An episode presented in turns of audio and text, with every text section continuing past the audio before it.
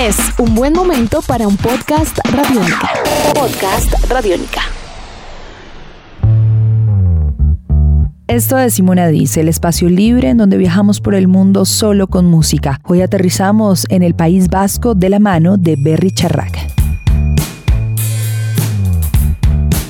Bueno, Berry Charrac somos un grupo que venimos del País Vasco.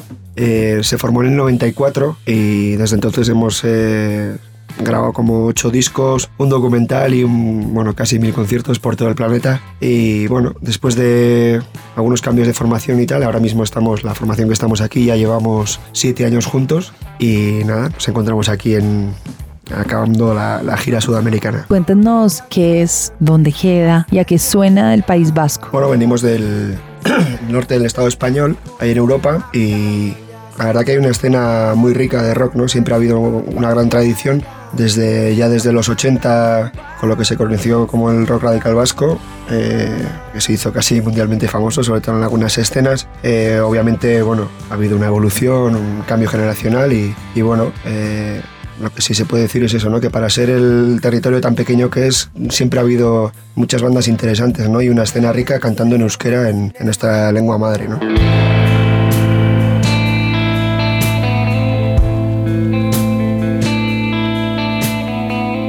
Cuando ustedes empezaron, cómo era el lugar en donde vivían, qué estaba pasando políticamente, musicalmente. El contexto político, pues bueno, eh, nosotros vivimos en el País Vasco, donde hay una, bueno, una gran lucha por el derecho a decidir y, y bueno, 94, no sé, ahora mismo ya han pasado ya 20 y pico años y, y la verdad que creo que ahora la situación es bastante mejor, ¿no? Eh, estamos viviendo un proceso de paz y, y bueno, creo que, que ahora la situación está bastante más, no sé, más encaminada, aunque todavía quedan muchos flecos por, por, por, por arreglar, digamos, pero bueno, digamos que ahora es, son tiempos de, de, bueno, de más esperanza, no sé cómo decir.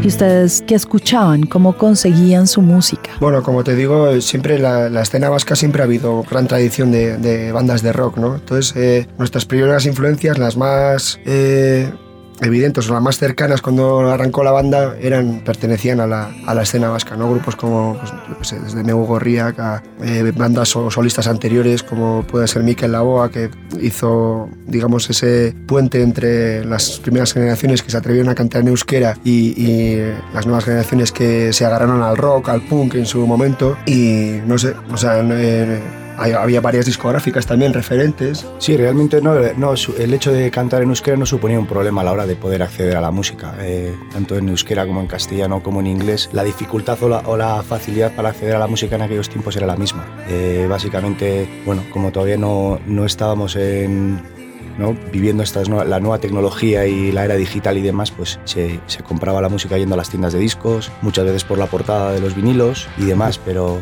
Sí, es verdad que igual no sé si os referís a eso. Eh, la lengua vasca durante toda la dictadura de Franco sí estuvo prohibida y, y sí estaba todo lo relacionado con el vasco, sí estaba prohibido. Era muy difícil acceder incluso a libros durante 40 años. Eh, nosotros evidentemente ya somos de una generación que posterior a eso, en el cual eh, nosotros hemos tenido la suerte de, de crecer con, con, la explosión post-dictatorial. La explosión me refiero cultural eh, en cuanto a, a expandirse de, de, del idioma ¿no? y de la cultura vasca. Entonces nosotros realmente casi somos una gen segunda generación en la cual hemos crecido, hemos tenido la suerte de crecer ya oyendo clásicos de la música vasca, pero también eh, la explosión punk eh, en el País Vasco, que, que realmente hoy en día todavía sigue vigente por lo que vemos en Sudamérica, ¿no? Con grupos de como La Polla, Cicatriz, Escorbuto, eh, RIP, eh, Cortatu y, todo esto, ¿no? Eh, digamos que, que,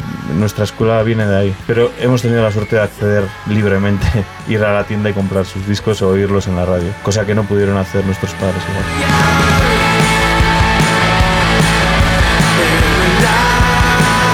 Cuéntanos un poco mejor qué es el euskera, sobre todo para quien de pronto nunca lo ha escuchado o no sabe bien de dónde viene. Bueno, eh, estamos hablando del euskera, una lengua minoritaria y minorizada, ¿no? Con todo con todo lo que eso conlleva, ¿no? Estamos hablando de una lengua muy especial para empezar porque, bueno, es una de las pocas lenguas en el mundo de las cuales no se sabe eh, realmente su, su, origen, que no tiene nada que ver, no, no es de, de origen latino, ¿no? Como las lenguas eh, que se hablan a su alrededor, como puede ser el castellano, el catalán, el francés, el gallego. Entonces, bueno, es una lengua un tanto misteriosa, digamos, ¿no? Eh, por otra parte, estamos hablando también de una lengua que ni siquiera es oficial en todo su terreno, en toda Euskal Herria. Entonces, bueno, eso también a, nivel administrativo, a nivel de medios, a nivel de educación, pues bueno, todavía es una lengua en proceso de normalización, ¿no? Pero bueno, a la vez hay un, un espíritu de, de, preservar la lengua y de sacarla también de ese cajón en el que a veces se quiere meter a las lenguas minoritarias, ¿no? del folclore como si fuera algo que pertenece al pasado o algo muy arraigado y, y que no tiene cabida hoy en día, ¿no?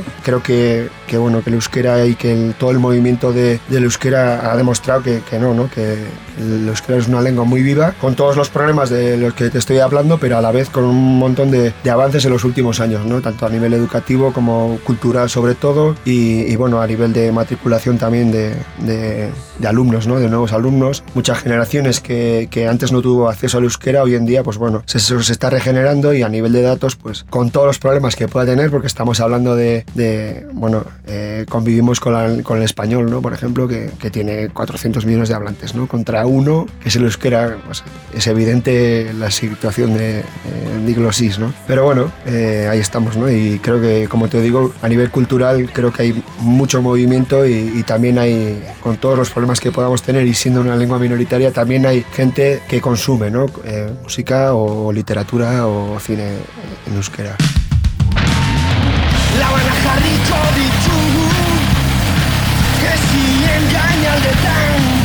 Su nombre, Berricharrac, qué significa y por qué decidieron, después de haber escuchado también muchas bandas de rock anglo, cantar en euskera. Bueno, Berricharrac significa malas noticias. Bueno, son cosas de la, de la adolescencia, ¿no? Cuando el grupo arrancó teníamos 17 años y nos parecía un nombre, bueno, combativo, que tenía su, su punch, ¿no? Para un grupo de rock. Y por otra parte nos parecía que nunca pasaría de moda, ¿no? Porque siempre hay malas noticias. Y bueno, el, el, hecho de cantar en euskera eh, surgió de forma bastante natural. Como hemos dicho antes, eh, nuestros referentes más cercanos ya, había, ya existía una escena en euskera y ni siquiera fue una elección, ¿no? Para mí lo primordial es sentir eh, que te venga de, forma natural, ¿no? A la hora de escribir canciones, de escribir las letras, de cantar. Y eh, yo me siento cómodo cantando en euskera, ¿no? Luego, una vez que tomas esa decisión o que el grupo eh, en sí ya todas sus canciones son en euskera, pues claro, a nivel, si quieres salir fuera, por ejemplo, pues bueno, obviamente no es la opción más, más comercial, ¿no? Pero bueno, tampoco, no sé, Richard que es un grupo que canta en euskera y, si, y, haciéndolo así hemos llegado hasta donde hemos llegado, ¿no? Creo que, que no sé, a veces partimos de prejuicios o de, sí, de ideas preconcebidas y, al final mm, olvidamos lo que es la música en sí, ¿no? que es, creo que es el arte que más inmediatamente te lleva a la, a la, a la emoción ¿no? y que es un lenguaje universal que por encima de lenguas o de, o de estilos bueno, tiene esa, esa capacidad de, de, emocionar ¿no? y de transmitir el mensaje, sea cual sea tu, tu lengua. ¿no? Y, y, eso, si, por si quedaba alguna duda, creo que nuestra carrera, por ejemplo, no somos los únicos ni mucho menos, pero creo que lo demuestra con hechos. ¿no? Nosotros llevamos más de 20 años tocando, hemos tocado en todo el mundo y, tenemos fans.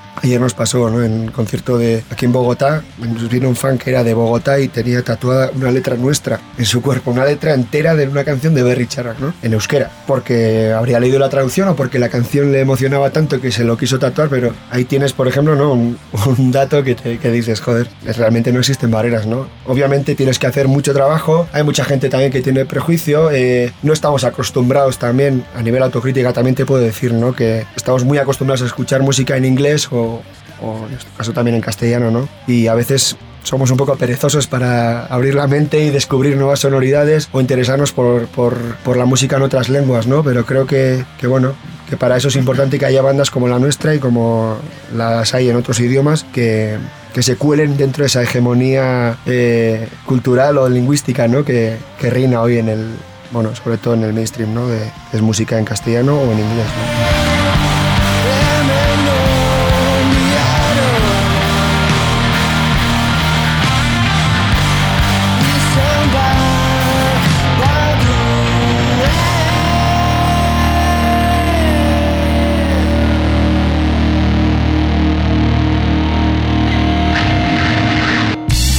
Nuestros podcasts están en radionica.rocks, en iTunes, en RTVC Play y en nuestra app Radionica para Android y iPhone. Podcast Radionica.